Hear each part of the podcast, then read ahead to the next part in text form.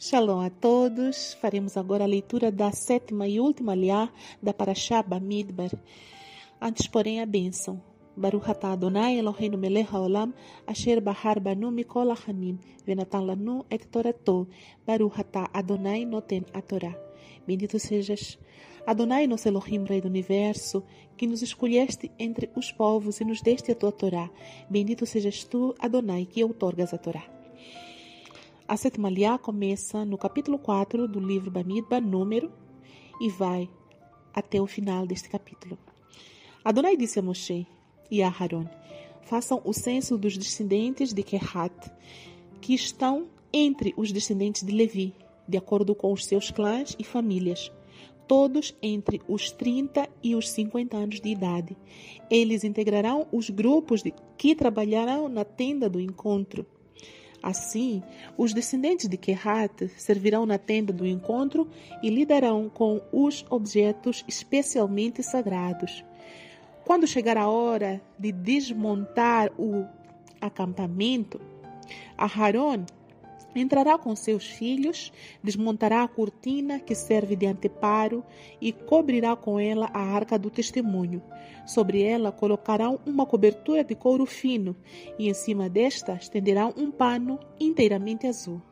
Em seguida, eles inserirão as varas de transporte, estenderão sobre a mesa do pão da proposição um pano azul e colocarão sobre ele os pratos, os recipientes de incenso, as tigelas das ofertas e os jarros.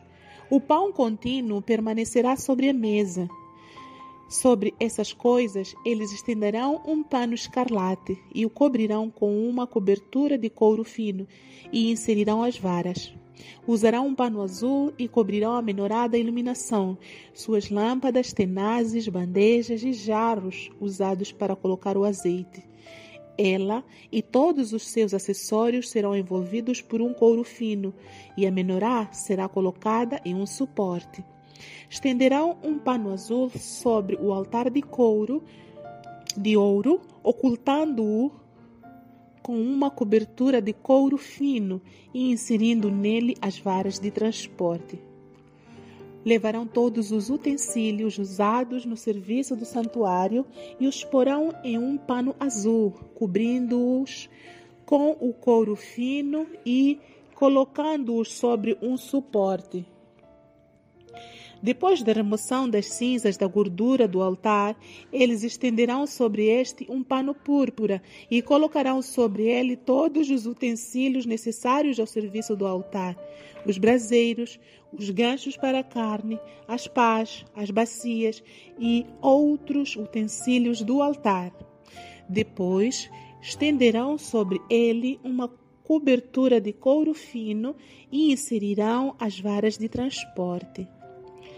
Quando Aharon e seus filhos terminarem de cobrir os móveis sagrados e todos os utensílios sagrados, e o acampamento estiver para seguir adiante, os descendentes de Kehat virão para transportá-los.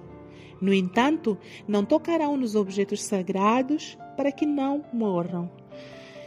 Essas coisas são de responsabilidade dos descendentes de Kehat na tenda do encontro Elazar, o filho de Aharon, o Kohen, será responsável pelo óleo para iluminar, pelo incenso aromático, pela oferta contínua de grãos e pelo óleo da unção. Ele será encarregado do tabernáculo todo e tudo o que há nele, incluindo o santuário e seus utensílios. Adonai disse a Moshe e a Haron: Não eliminem o clã de Kehat dentre os Liviim. Em vez disso, façam o seguinte por eles, para que vivam e não morram. Quando eles se aproximarem dos objetos especialmente sagrados, Aharon e seus filhos entrarão com eles e consignarão cada um sua tarefa.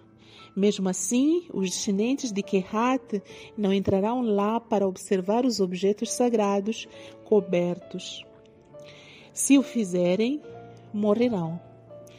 Amém. Abraha após a leitura. Baruch atah Adonai, Eloheinu melech haolam, Asher natan lanu torat emet, vehaye olam natan betorreino, baruch atah Adonai noten hatorá. Bendito sejas tu, Adonai, nosso Elohim, Rei do Universo, que nos deste a Torá da verdade, e com ela a vida eterna plantaste em nós. Bendito sejas tu, Adonai, que a Setmaliá, o Eterno ordena a Moshe e a Haron para que façam um censo dos descendentes de Kehat. É o terceiro censo que nós vemos nesta paraxá. O primeiro censo é ordenado que se conte todos os filhos de Israel, de todas as tribos de 20 anos de idade para cima. No segundo censo, vemos que é feita a contagem da tribo de Levi, de um mês de idade para cima. E agora, o terceiro censo é entre a tribo de Levi, devem ser escolhidos os descendentes de Kehat, ou seja, um subconjunto dentro de outro subconjunto. E estes descendentes de Kehat devem ser de 30 a 50 anos de idade. Eles serão responsáveis por transportar a tenda do encontro e para lidar com os objetos especialmente sagrados. Mas existe uma restrição aqui. Eles não devem tocar os objetos sagrados para que não, não sejam fulminados, para que não morram, porque essa responsabilidade é de Aharon e seus filhos, os sacerdotes. Eles é que devem entrar na tenda, desmontar cada objeto sagrado e existem orientações específicas que devem ser cobertas com pano azul, com pano púrpura. Todos os objetos devem ser cobertos e os altares que têm argolas e onde se deveria colocar os varões para serem transportados, a mesa dos pães, da preposição, o altar do incenso, o altar de, do sacrifício, todos esses deviam ser cobertos por Aharon e seus filhos, e só depois entrariam os descendentes de Kehat para transportarem esses objetos. A responsabilidade deles era do transporte. Eles não deviam tocar nos objetos sagrados. Por isso, quando eles se aproximavam desses objetos, deviam ser acompanhados por Aharon e seus filhos, para que eles não morressem. Aqui nós vemos pelo Eterno a definição de responsabilidade de cada membro tri das tribos dos filhos de Israel. Cada um tem a sua responsabilidade. Para nós hoje também o mesmo se aplica. Todos nós temos a nossa responsabilidade no corpo do Mashiach. Cada um de nós é membro desse corpo e cada um tem a sua responsabilidade. Uns têm dons para a palavra, outros têm dom de ensinar, outros de pregar, outros têm dom de aconselhamento, outros têm o dom da oração, outros têm o dom do louvor.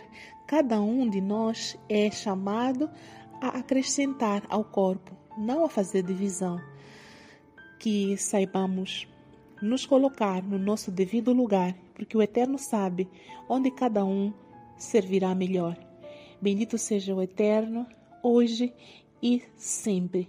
Louvado seja por termos terminado esta paraxá, que muito nos ensinou a respeito da vontade do Eterno.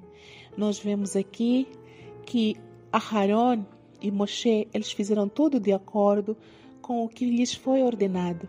Desde o primeiro censo, quando lhes foi ordenado que contassem os homens de 20 anos para cima, eles o fizeram exatamente assim. Não fizeram nenhum arredondamento. Quando lhes foi ordenado que fizessem um segundo censo da tribo de Levi, de um mês de vida para cima, eles assim o fizeram, não arredondaram essa idade.